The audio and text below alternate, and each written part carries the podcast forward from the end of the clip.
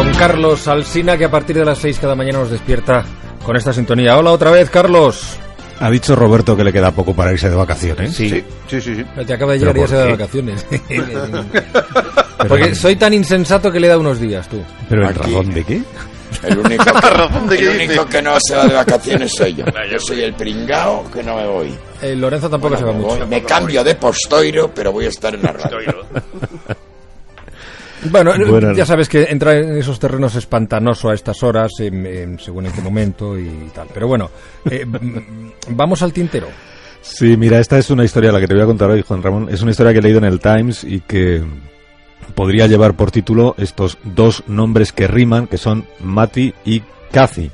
O Matthew y Cathy, que son eh, nacidos y crecidos los dos en Yorkshire hace 42 y 41 años. Matthew y Cathy Minturn. Primero nació ella, 13 meses después nació él. Pasaron toda la infancia juntos, claro, como buenos hermanos, como buenos hermanos que a ratos se quieren mucho y a ratos andan peleados mientras se siguen queriendo. Cuando eran enanos, eh, a Cathy, la chica, se le daba muy bien la asignatura de, de lengua y a Mazi el chico se le daban las, las matemáticas. Y, y ella era muy sentida y él era muy de razonarlo todo, muy racional, ella muy emocional. Se les veía tan unidos que sus padres hacían la broma de que en lugar de hermanos corrientes parecían siameses, ¿no? Todo el tiempo juntos, todo el tiempo contándose sus cosas. La adolescencia iba camino de ser igual que la infancia. Salían cada uno por su cuenta, con sus pandillas respectivas, pero después dedicaban horas a poner en común cómo les había ido, qué les había pasado, qué habían sentido. Un día de agosto de 1990, bueno, no un día. A las 2 de la madrugada del 12 de agosto de 1990, Mati regresaba a casa después de haber estado de farra cuando un coche se lo llevó por delante. 20 metros lo arrastró por el asfalto. El conductor se dio a la fuga y dejó al chaval que tenía 16 años inconsciente y tirado en la calle.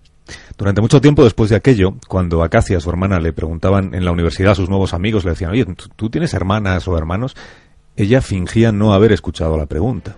Y si insistían, recuerda haber respondido, no, no, yo soy hija única.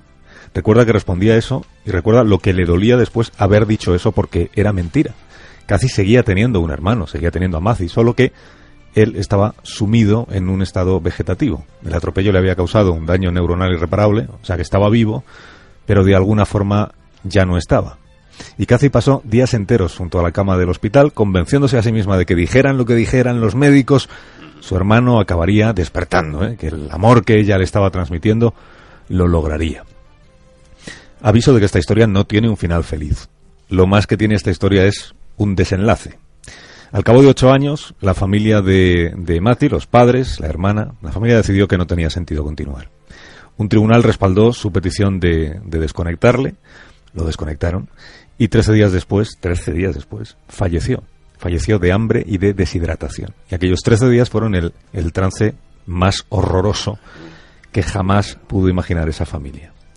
Lo hicimos por amor, cuenta ahora, hoy, Cathy. Dice, lo hicimos por amor, pero me sentí como una asesina.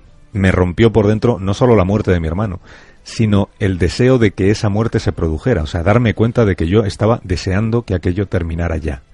Sus padres se tenían el uno al otro, pero ella había perdido su mitad y empezó a beber y empezó a obsesionarse con la idea de que habría sido mejor que la atropellada fuera ella y se casó y se divorció y se deprimió y pensó en suicidarse y se sintió profundamente miserable. Cathy se apellida ahora Rensenbrink, está casada con un alemán y ha recibido a la periodista del Times que firma esta historia en su apartamento de Londres. Y le ha contado esta historia porque es su historia la que narra el libro que ella acaba de publicar.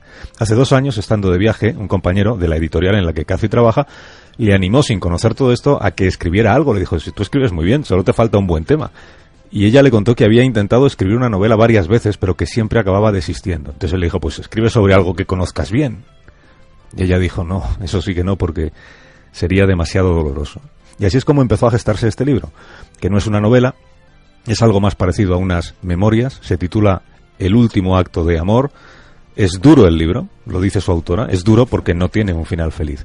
Cuenta que escribir le ha servido para liberar demonios interiores, pero que la tristeza sabe que le va a acompañar siempre, y que el día que aceptó eso es cuando empezó a remontar, cuando dejó de obsesionarse con repararse a sí misma y asumió que siempre iba a llevar consigo, siempre va a llevar y lleva consigo, esta experiencia tan desgarradora que le tocó vivir. Y todo esto se lo cuenta Cathy en su apartamento de Londres a esta periodista del Times, que se llama Sally, mientras trastea por allí un enano rubiajo de cinco años, que es su hijo, y que en recuerdo a su tío se llama, naturalmente, Matthew, aunque en casa le llaman Matty.